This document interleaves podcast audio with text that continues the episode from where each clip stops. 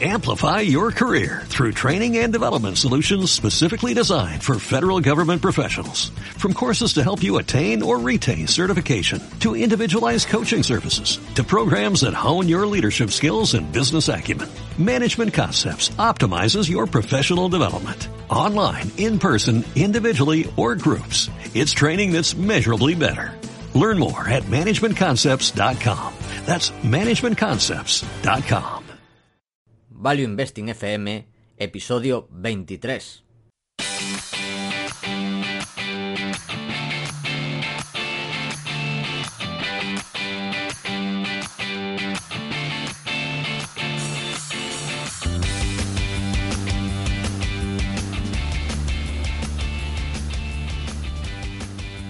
Hola, soy Paco Lodeiro. Bienvenido a Value Investing FM, el podcast semanal en el que te ayudaremos a sacarle partido a ese dinero que tanto cuesta ganar y ahorrar. ¿Cómo? A través del método de inversión más seguro, sensato y rentable, el Value Investing. Te recuerdo que si quieres empezar a sacarle partido a tus ahorros y no sabes por dónde empezar, tienes a tu disposición mi curso gratuito de introducción a la inversión en bolsa en la web www.academiainversión.com. Y yo soy Adrián Godás, colaborador de Academia de Inversión y fundador de Value Investing Store, la tienda de los grandes inversores, donde podréis encontrar desde tazas, alfombrillas para el ratón de vuestros gestores favoritos. En esta ocasión tenemos pensado un podcast algo más didáctico, para los que lleváis en el mundillo de la inversión pues menos tiempo. Y es que, como nos pasó una vez en un podcast, no recuerdo cuál exactamente, Hmm. Tuvimos problemas para definir las ventajas competitivas. Entonces hemos dicho, pues vamos a hacer un podcast explicándolo bien y cuáles son las ventajas competitivas. Porque no sé tú, Paco, pero yo, yo un error que suelo ver muy de novato es ver, ver ventajas competitivas donde no las hay. Totalmente. Es algo de lo que hablaremos. Empezaremos definiendo las ventajas competitivas, explicando cuáles son y finalmente explicando algunas características que no son ventajas competitivas, pero que alguna gente, bueno, suele confundirlas. Que es importante no confundir ciertas características con ventajas competitivas porque no lo son, o no lo son necesariamente. Y Paco, ¿cuál es la buena definición de ventaja competitiva? Bueno, antes de dar la definición, hay que explicar, voy a hacer una breve introducción diciendo que el problema de la economía de mercado es que funciona. ¿Cómo? Las altas rentabilidades, cuando alguien abre un negocio muy rentable, pues ¿qué sucede? Que eso atrae a la competencia. Cuando un negocio o un sector, pues la gente no es tonta, la gente observa y dice, hombre, este se está forrando, pues voy a hacer exactamente lo mismo y me voy a forrar yo también. Esto pasó en los últimos años en ciudades españolas. Vimos el boom del compro oro, de repente todos los comercios eran compro oro, o tiendas de estas de vapeadores, del tabaco este, ya sabes, tabaco electrónico, Electrónico. exactamente, o en Coruña, muchísimo, no sé si en otras ciudades, supongo que también, yogur helado, de este yogur helado. Uf, madre mía, qué bueno está, joder. Es uno de los mejores inventos del capitalismo. Pues lo a ver, lo inventaron, ya estaba más que inventado, pero abrieron una tienda, creo que era de Smoy o una de estas en Coruña y bueno, se estaba forrando. ¿Qué sucedió? La gente lo vio, la gente que es perspicaz dijo, hostia, estos se están forrando, pues voy a hacer lo mismo. En la misma calle abrieron dos más, uno enfrente y otro al lado. Joder. Sí, sí. ¿Qué sucedió? Pues que ese que se estaba forrando, pues ganaba dinero, pero ahora en la- con la competencia, pues los tres se convirtieron en negocios normales. ¿Por qué? Porque el dinero atrae la competencia. ¿Es siempre así? En principio, sí, pero hay ciertas compañías que tienen características que les impiden, eh, o bueno, que las protegen de la competencia. llamadas ventajas competitivas, que yo las he definido como características o atributos de una compañía que le permiten obtener una rentabilidad mayor o un riesgo menor que sus competidores a lo largo del tiempo. ¿Qué te parece la definición? Me gusta, sencilla y eficaz. Y bueno, comentar que estas características deben de ser estructurales, es decir, no algo coyuntural.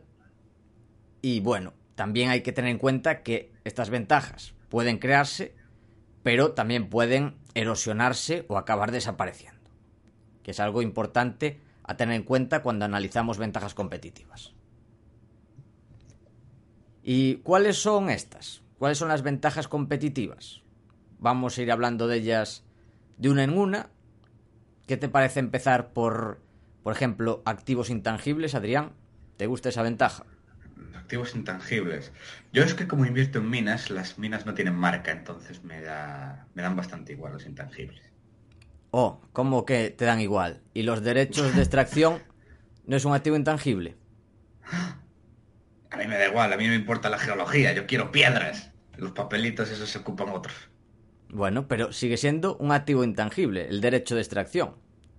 Así que cuidado porque no hay eso?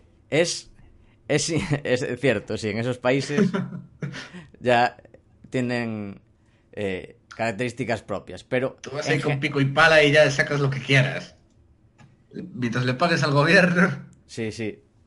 Pero bueno, en general, las ventajas competitivas de activos intangibles no solo son la marca, también, como hemos comentado, derechos de extracción, eso ya es para un sector o sectores muy concretos, pero también eh, licencias y concesiones u otros activos intangibles más raros como puede ser eh, unos valores, mm, reputación, historia, que bueno, son más difíciles de ver, pero también existen. La cultura empresarial también. La cultura, sí, sí, 100% de acuerdo. Son activos intangibles más difíciles de ver, pero que están ahí y son muy, muy importantes en algunos casos. Em, por ejemplo, de propiedad intelectual, pues ejemplos fáciles de ver, pues marcas como Nike o Adidas, eh, patentes como las que pueden tener empresas de biotecnología, Allergan, por ejemplo. Allergan, qué gran empresa. Bueno, para los que no lo sepan, son los únicos que saben producir Botox que bueno, tienen los competidores, bueno, tienen el patente del Botox, no sé si los competidores hacen algo similar o cómo es. Es una cosa muy rara, porque es que no sé si tan siquiera está patentado, porque es que nadie sabe de dónde sale, solo lo saben ellos. Entonces es una cosa muy rara, entonces no sé si está realmente patentado, pero bueno, como si lo tuvieran. Bueno, entonces no sería una patente. Bueno, da igual. Entonces no me hagáis caso con los de Allergan. Vamos a poner el ejemplo de Bayer o de Pfizer, porque ese ya sobre el Botox no se me escapa del círculo de competencia. Y bueno, parte de marcas, de derechos de autor también. Disney es el caso más claro. Que bueno, además de Disney tiene los de eh, Star Wars, la Guerra de las Galaxias, tiene los de Marvel, bueno, Pixar, Disney es, digamos, el que el que controla a día de hoy en el mundo los derechos de autor. Es el número uno.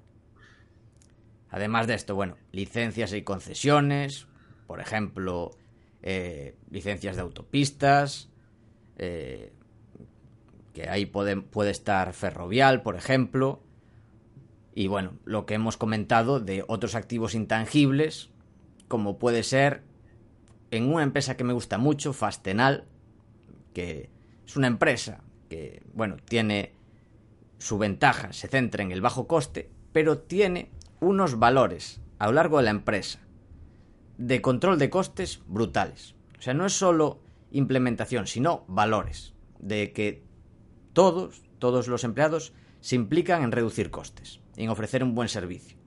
Eso es muy difícil de, de ver si no conoces la empresa, pero es sin duda una ventaja competitiva.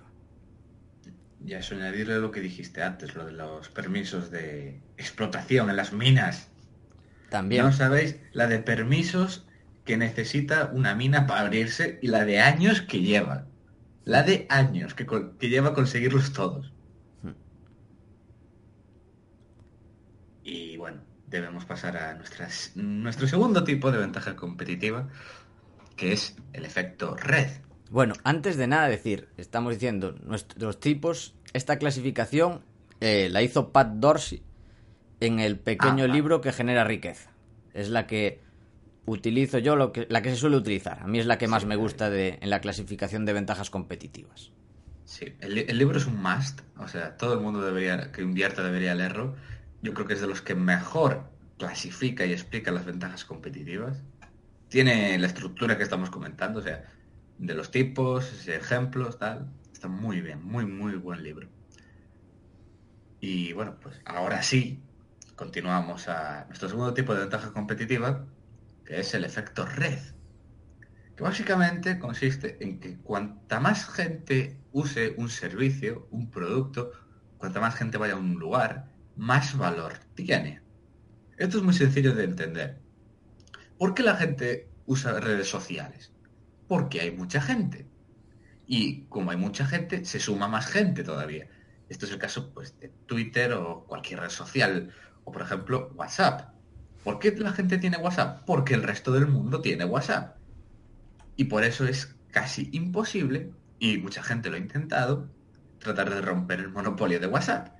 Lo ha intentado Telegram, es el que más se acerca, pero no lo consigue. ¿Por qué? Por este efecto red tan poderoso. Otro ejemplo más mm, a pie de calle de efecto red es una discoteca. Hmm. Sencillamente, eh, ¿a dónde va la gente? Pues eh, a, la discoteca que más gente tenga. Y cuanto más gente tenga, más vale la discoteca. Así de sencillo. Es, un, muy fácil de ver, una ventaja sencilla, fácil. Bueno, continuamos con otra ventaja competitiva muy importante, que son los costes de cambio que se da cuando la compañía puede retener a sus clientes por el coste que le supone cambiarse a productos o servicios de la competencia. Es decir, que se da cuando el coste de cambiar es superior al beneficio de cambiar. Y esto que, bueno, mm, teóricamente mm, puede ser difícil de ver, con ejemplos se ve muy claro. Por ejemplo, en el caso de Microsoft con Excel. O Autodesk con el AutoCAD, que es un software que utilizan los arquitectos e ingenieros. Ese software, ya sea Excel o AutoCAD, tiene un coste de aprendizaje brutal. De hecho, es además un estándar en la industria y suele estar integrado en el negocio. Por lo tanto, si tienes todo en AutoCAD tus, bueno, has dedicado horas en aprender a utilizar AutoCAD o Excel. Tus clientes usan también AutoCAD o Excel. Cambiarse es una auténtica locura. Y aunque te den otro similar, más barato, te vas a quedar en el mismo porque si te cambias, por un lado, tienes que aprender a utilizar el nuevo software, tienes que convencer al resto de personas a que se cambien también, o por lo menos tendría que ser compatible. Y bueno, normalmente suele tener un coste relativamente bajo en relación a los costes totales. Así que dices, uff, no me cambio ni de broma. Y bueno, esto es un ejemplo de, de costes de cambio, que suelen darse bastante en empresas de software, sobre todo. Es algo muy común a mí me gustaría añadir una cosa. Hmm. Y es que eh, me, estoy recordando que Pat Dorsey comentaba que uno de los sectores donde más le gustaba invertir era servicios a negocios, porque solían generar costes de sustitución bastante fáciles. Por ejemplo, pensar en una empresa que, bueno, pues eso mismo, haga software, que la, que la tengo visto, es un muy buen negocio, software para bancos o aseguradoras. Sí imaginaros, cambiar ese sistema es que sería eh, un rollo impresionante y teniendo en cuenta de que no desaparezcan datos. Exactamente, es que imagínate el coste de que intentan cambiarse un software más barato para ahorrar nada, porque lo que gana el coste de software en relación a lo que gana un banco, una aseguradora, es nada, es una broma, y da un error. O sea, te cargas el negocio por ahorrar nada. O sea, es, es una locura. El coste de cambio es extremo. O sencillamente eh, la empresa que te lleva la contabilidad. Andar pasando la contabilidad de una empresa a otra también es un rollo. Por eso suele ser un sector muy interesante, servicios y negocios. Generan estos ventajas bastante fácil. Y bueno, también hay otros otras empresas con costes de cambio, por ejemplo, el ascensor. Tú tienes que pagar eh, el coste del ascensor, el mantenimiento todos los años. Y cambiar de ascensor, pues tienes que, a ver, es una locura, Mm. quitar un ascensor y poner otro. Una vez que lo haces, pues se queda ahí durante décadas. O incluso, por ejemplo, los proveedores para de piezas de automóvil o de aviación. También suelen tener una, unos costes de cambio muy amplios, muy, muy altos para la empresa, porque esos productos ya suelen estar integrados en el otro producto. Es decir, si tú tienes unos frenos o, bueno, unas piezas de un motor que te lo hace una empresa, cambiarla, pues igual supondría cambiar el motor o cambiar eh, el diseño del coche. Así que esa integración mm, de forma tan estrecha hace que puedan existir también costes de cambio.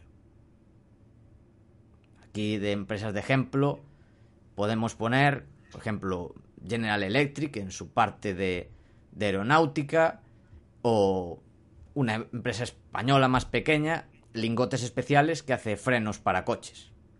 Ay, qué recuerdos, lingotes especiales. Hmm. Es una, una historia bastante graciosa, para el que no lo sepa. Fue, mis, fueron mis primeras acciones, lingotes Sí. especiales. Es una historia, y diréis, hostia, pero, pero ¿cómo? ¿Y de, ni- y de chaval de 16 años, cómo conociste lingotes? ¿Cómo invertiste en eso? Pues es una historia muy graciosa. Sencillamente, en una revista de bolsa, leí que lingotes especiales era la empresa menos seguida del mercado común. Y ya está. Liter- literalmente leí eso y dije, ah, pues tiene que ser buena.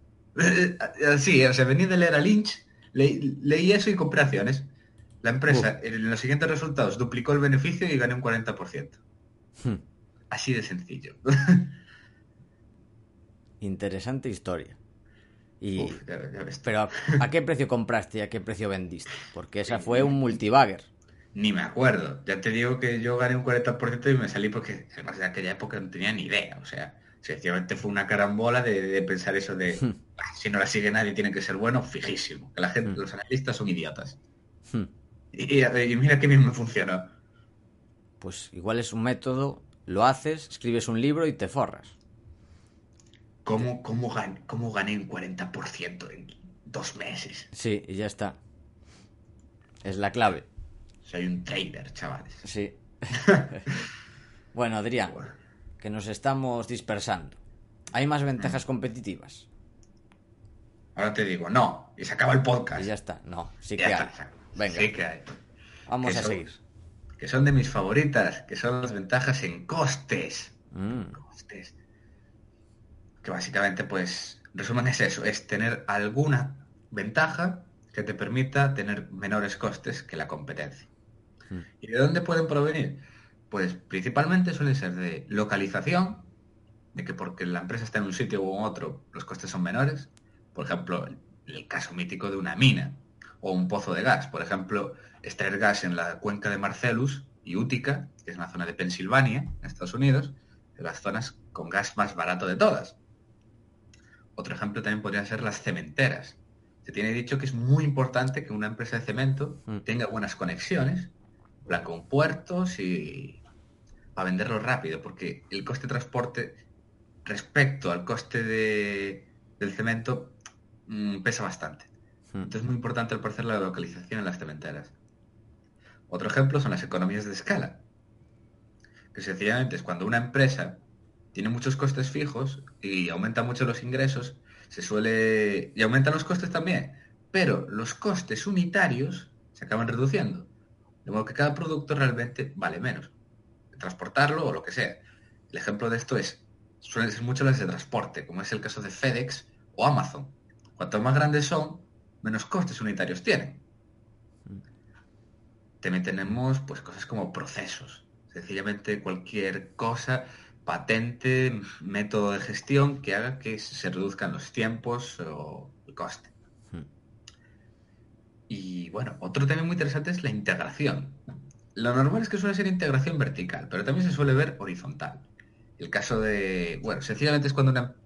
En vertical es cuando una empresa se encarga de distintas fases del proceso productivo.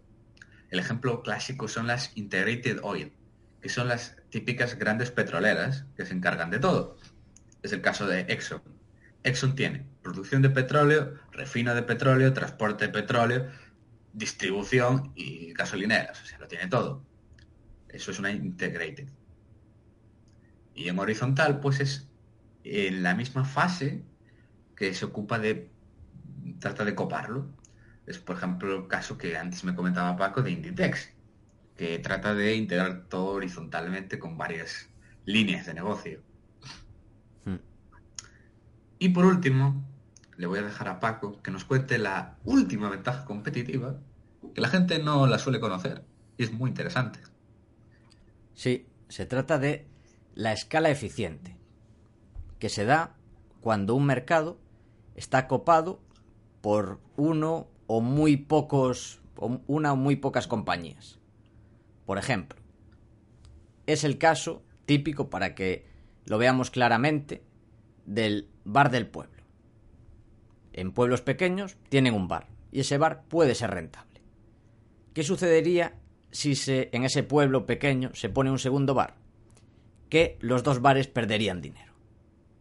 Este es un ejemplo de escala eficiente, que una o pocas compañías son rentables, pero si entran nuevas compañías pierden todos. Entonces, esa es su ventaja competitiva, la protección de que la escala que tienen es la eficiente. Si entran nuevos, pierden todos. Entonces, los nuevos no van a entrar.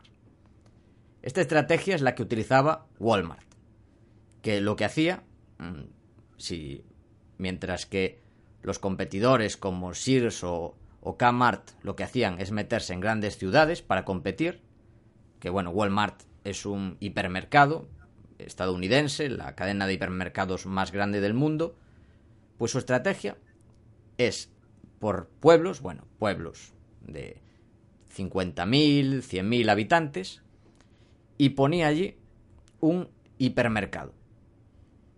¿Qué sucedía en estos casos? Que no tenía sentido que los competidores pusieran otro hipermercado, porque no, no había clientela suficiente. En cambio, un hipermercado en esa zona controlaba, digamos, tenía un mini monopolio. Y eso hacía que fuera mucho más rentable. Creando como mini monopolios, podría decir. Mini monopolios o mini oligopolios. Eso es lo más o menos la forma de explicar la escala eficiente. Amazing. ¿Se te ocurre algún, algún ejemplo orientado a la minería? Porque tú tienes las minas en la cabeza. No sé si hay... Igual algún proveedor. ¿De escala eficiente? En, en minería, puede ser. Mm, minería o materias primas. No lo acabo de ver. Sobre todo en, en tema de minería lo que más se ve, o sea, como no hay diferenciación, al final lo que más importa son los costes, la localización, un buen management y conseguir los permisos y saber montarlo bien. Pero de escala eficiente, pues... Igual puede darse en alguna cementera.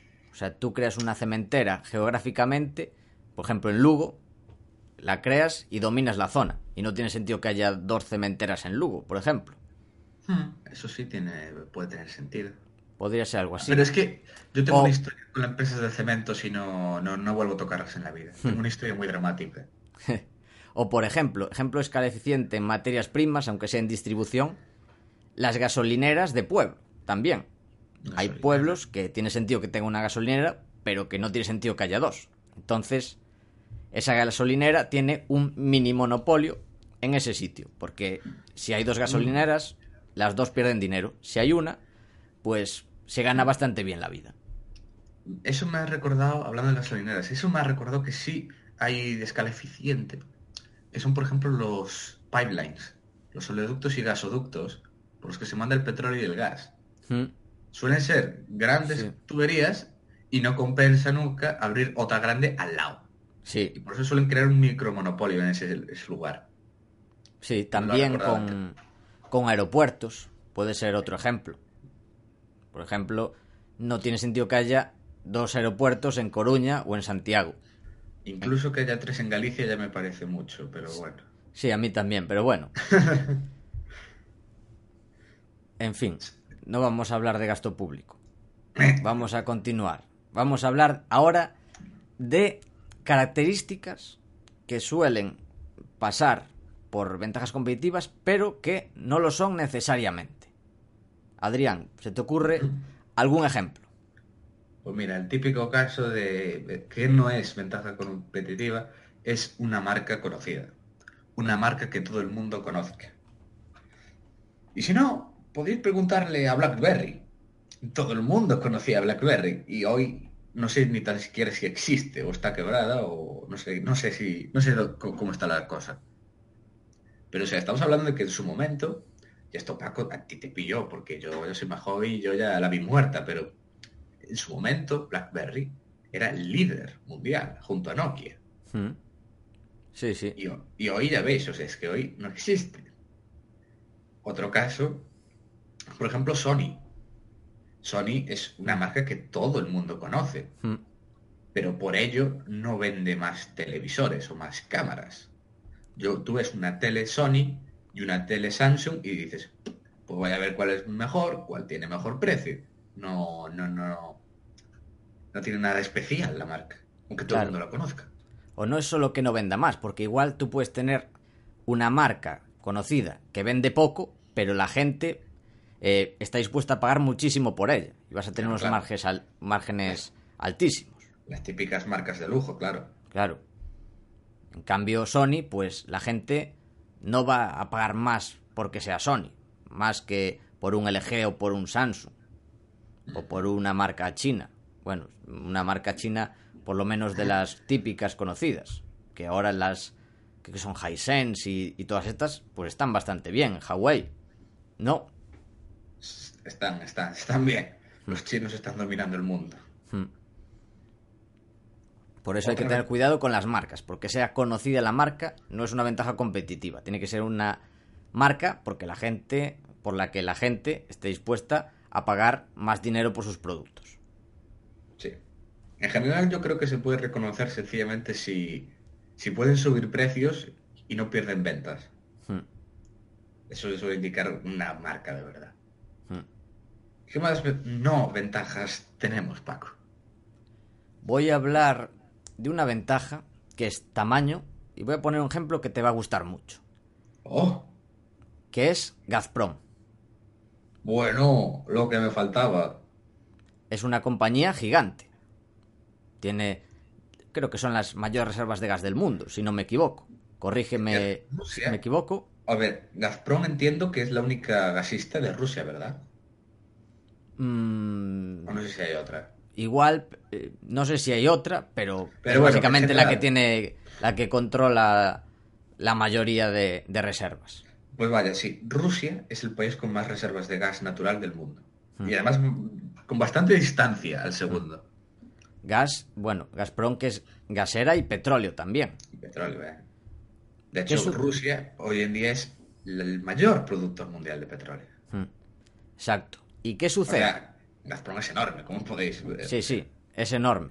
¿Qué sucede aquí? Por muy grande que sea, no tiene ventajas competitivas, porque producir petróleo en Rusia está en torno, creo que sobre 50, 55, ¿no? De Correcto. media, dólares por barril. Así que, aunque sea muy grande, si los costes de producción son altos, pues eso no es una ventaja competitiva. Creo que a Adrián le ha gustado el, ejemplo. Hombre, además Gazprom tiene una cosa, es la típica historia que se suele poner sobre el PER.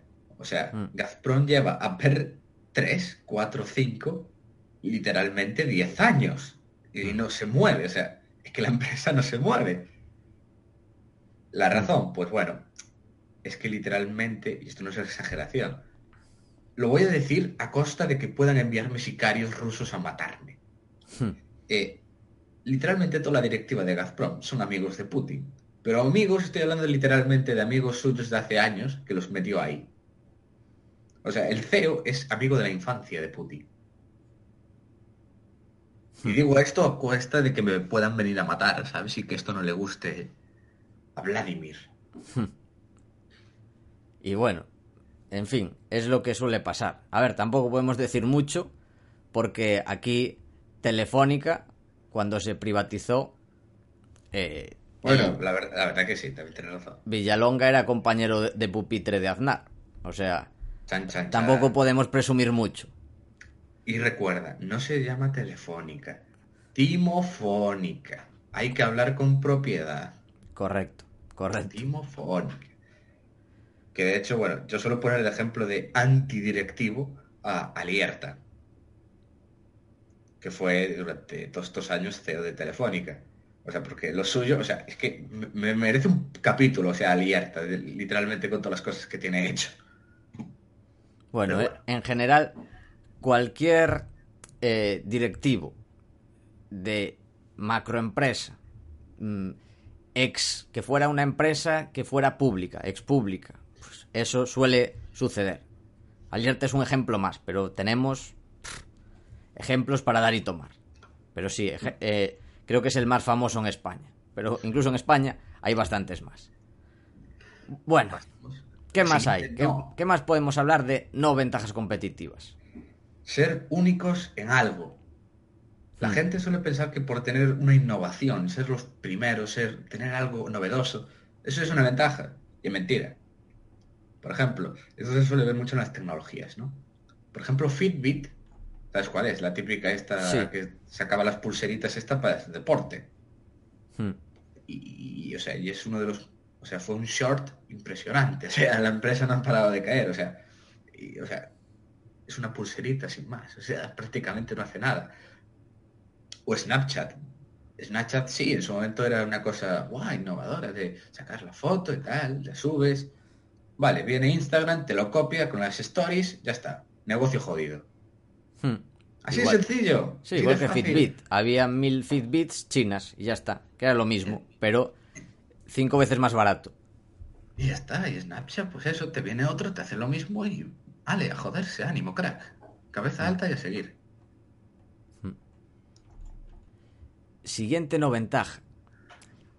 Tener el mejor producto.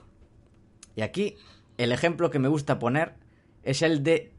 Bueno, no sé si os sonará, existió en el pasado, no sé si sigue existiendo, que es la Virgin Cola. Creado por Virgin, la empresa británica de Richard Branson, que es un emprendedor en serie, y creó una Coca-Cola que, bueno, llevó a gente que la probase y, bueno, creó, quiso crear una Coca-Cola mejor que la Coca-Cola, bueno, una Coca-Cola, ya le llamo ya Coca-Cola, una bebida de cola que superase a la Coca-Cola y a la Pepsi-Cola. Y bueno, mm, invirtió en investigación y tal, y creó un producto que a través de cata ciegas, pues la gente decía que era mejor que la Coca-Cola y la Pepsi-Cola. ¿Era mejor el producto? Sí, y a un precio similar. ¿Qué sucedía? Que aún así la gente quería su producto, que era la Coca-Cola o la Pepsi-Cola. La gente era fiel. Por cierto, fidelidad. Otro, otra ventaja competitiva que es un activo intangible. O sea, ya la Coca-Cola para muchas personas forma parte casi de su identidad personal. Yo soy de Coca-Cola o soy de Pepsi-Cola. Pues Virgin, pues, a pesar de tener un producto mejor, no logró tener clientes. Porque sacarle a la gente de su bebida de cola, pues era imposible.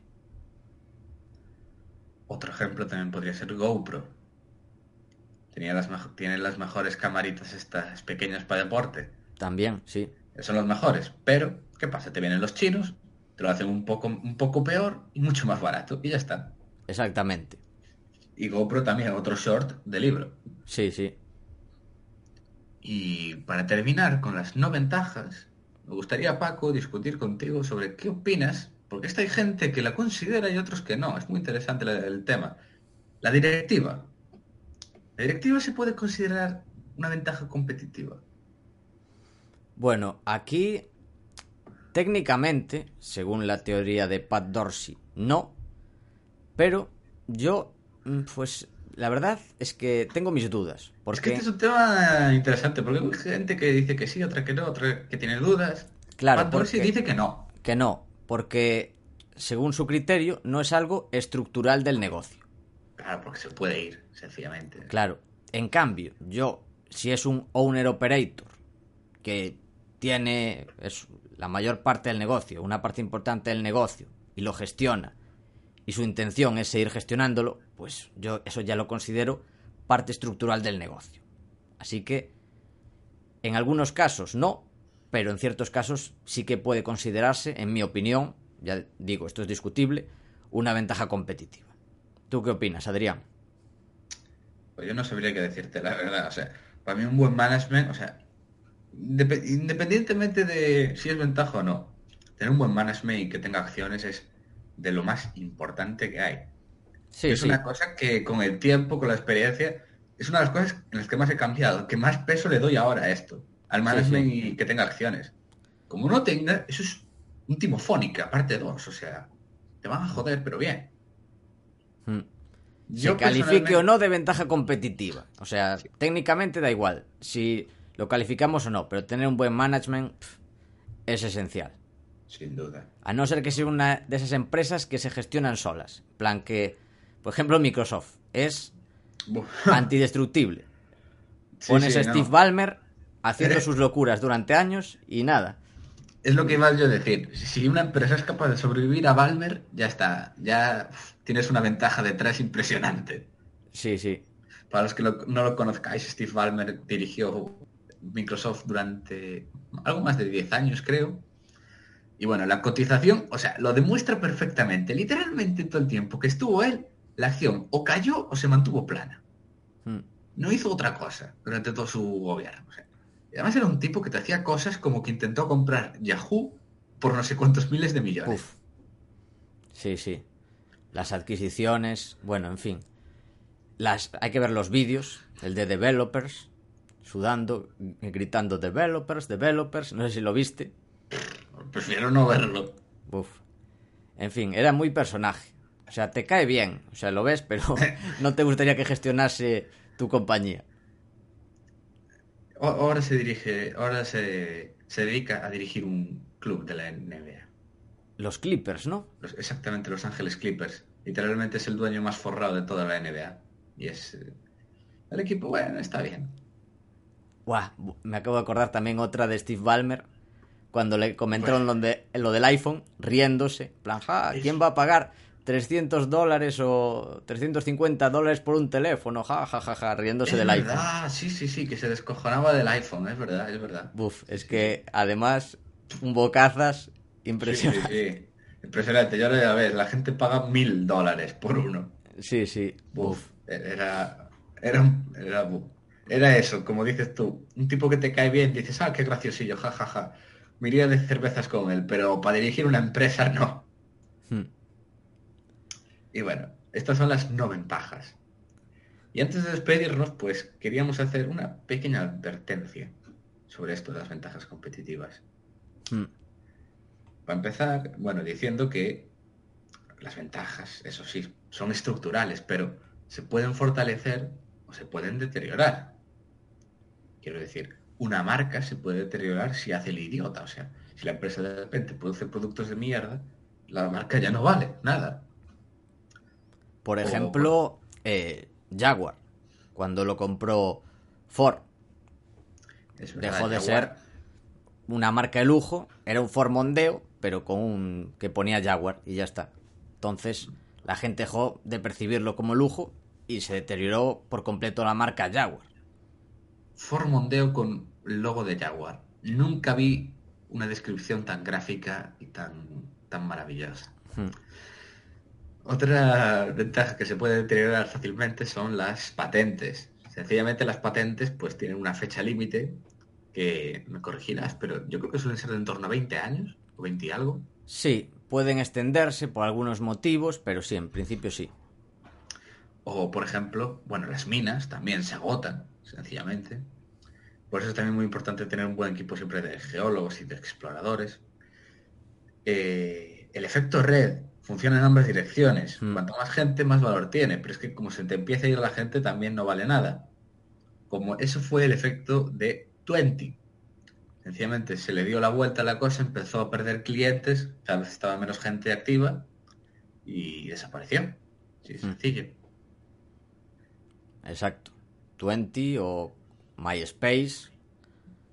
En fin, si necesitas que haya gente y deja de estar, pues cada vez vale menos el negocio. Sí. ¿Puedo contar una historia sobre las patentes? Buf, ¿Cómo, no. hacer que sean interminables? No, no, no puedes. Ah, vale. Vale, No, pues es broma, claro, claro, claro. Cuenta, cuenta. Es, es Yo, una historia muy graciosa. a ver, Eh, los- como ya sabéis, estos americanos son unos genios. O sea, en temas de negocios... ah, ya los- sé lo que vas a contar, ya sé lo que vas lo, a contar. lo de los indios. Sí, sí, sí. Eh, esto no es coña. Esto me recuerda hablando de las patentes y de Allergan. Sí. Literalmente, o sea, las farmacéuticas descubrieron un vacío legal, de modo que si pasaban las patentes a tribus indias, o sea, de nativos americanos de verdad, estos, de estos que están en reservas, podían tenerlas indefinidamente. Literalmente lo que hacían era, les daban el derecho de patente a la tribu, ellos la tenían y a cambio la farmacéutica les paga un dinero al año. O sea, pero claro, estamos hablando de patentes que valen miles de millones y que a los indios les pagan 50 mil dólares, 100 mil. Y claro, los indios pf, felices, o sea, ganan muchísimo, ganan muchísimo dinero y no hacen nada. Solamente tienen eso, la patente. Y era por eso, porque al parecer las reservas y los nativos tienen un marco legal totalmente distinto y se consideran como naciones soberanas. Entonces, pues eso, las patentes allí cuando las tienen ellos no caducan. Y eso es un hueco, bueno, que se vio y todas las empresas lo están haciendo ahora. Las farmacéuticas fueron las primeras, pero ahora no sé si me suena que también lo hizo Apple, que también hizo una, una historia de estas. Pero bueno, cuando se descubrió fue bastante escándalo. Buf, fue, claro, fue bastante a lo... Pero ¿cómo podéis hacer esto? Y Que no sé cómo terminará, a ver qué pasa, ¿eh? Uf, es que yo ve- es que con el tema de los indios mm, puede ser un jaleo legal bastante gordo, ¿eh? Hmm. Hay, hay un, o sea, las farmacéuticas ya de por sí ya tienen un ejército de abogados las 24 horas, pero para Hmm. esto yo creo que aún lo van a tener que aumentar.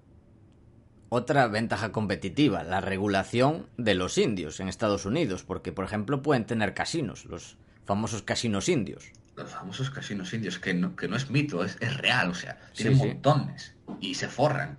Sí, sí. O sea, bueno, van surgiendo ventajas competitivas. Ya ves, ya ves tú, ¿eh? Cosas con... Empezamos a hablar de marcas y acabamos hablando de indios, casinos, Hmm. de 20, ay Dios mío, minas, más pozos. Pero bueno, última advertencia Sí, de materias, de, ay, de materias primas. Sí, de- no, eso fue el otro día. Hoy toca ventajas competitivas. Dios mío, cómo tengo la cabeza.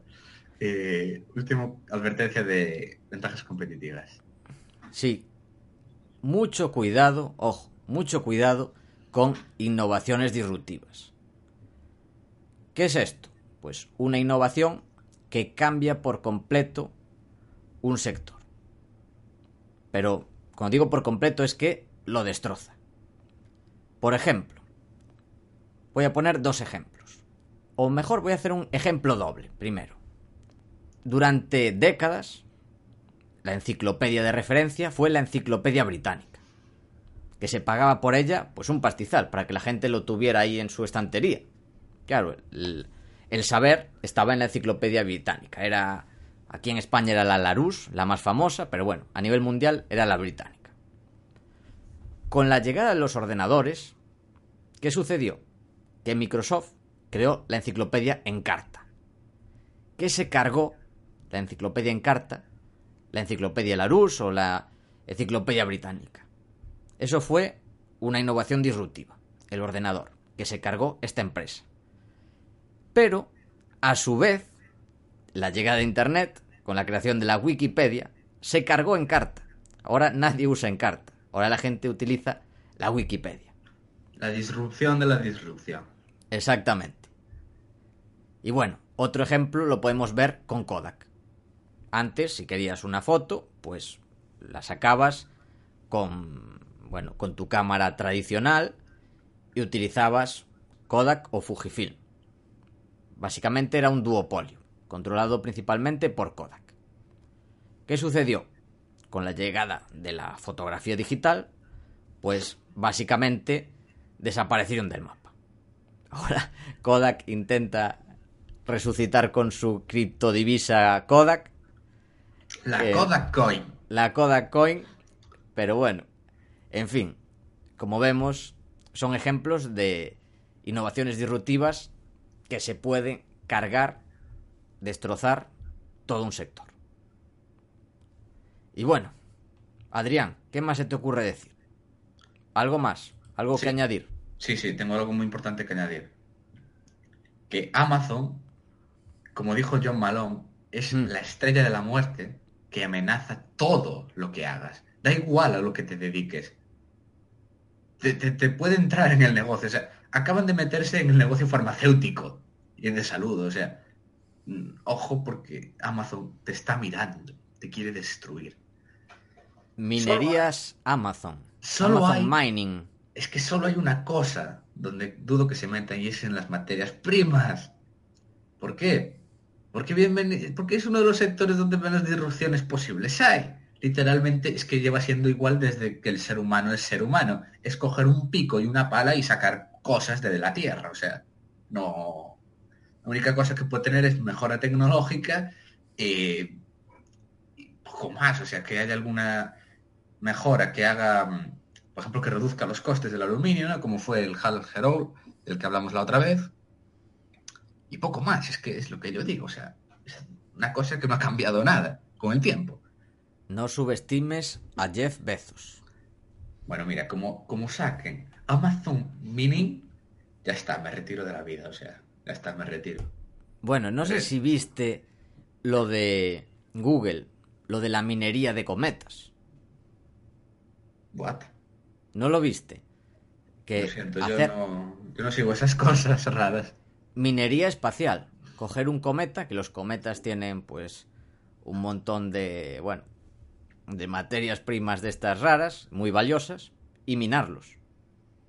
Bueno, sí, eso suena a, ju- a juego de ciencia ficción que tengo en, Steam. Bueno, pues cuidado Eh, que bueno, Google bueno. se va a comer a, to- a todas tus minas. Bueno, sí, estoy, estoy seguro, wow, estoy temblando. No vas a poder dormir esta noche. Que vengan.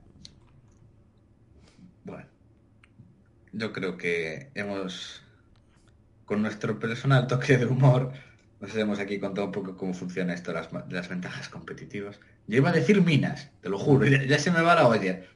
A ver, ya nos estamos desviando. Va- Es Toca, toca cortar. toca cortar, la verdad que sí. Ya Bueno. hemos aquí hecho un buen resumen Sí. Y bueno, Así que, como siempre, esperamos que te haya gustado el programa. Queremos darte las gracias por estar ahí. Y también, ya lo sabes, te agradeceríamos mucho que nos dieras las 5 estrellas en iTunes, tu me gusta en iBox, tu me gusta en YouTube, que te suscribas en iBox, YouTube, en fin, en todo, ya que ayudarás a que este podcast siga existiendo y siga creciendo. Recordad que podéis comprar productos de los grandes inversores en Val Investing Store. Desde aquí, Paco y yo nos despedimos. Que el valor te acompañe. Amplify your career through training and development solutions specifically designed for federal government professionals. From courses to help you attain or retain certification, to individualized coaching services, to programs that hone your leadership skills and business acumen, Management Concepts optimizes your professional development. Online, in person, individually, or groups, it's training that's measurably better. Learn more at managementconcepts.com. That's managementconcepts.com.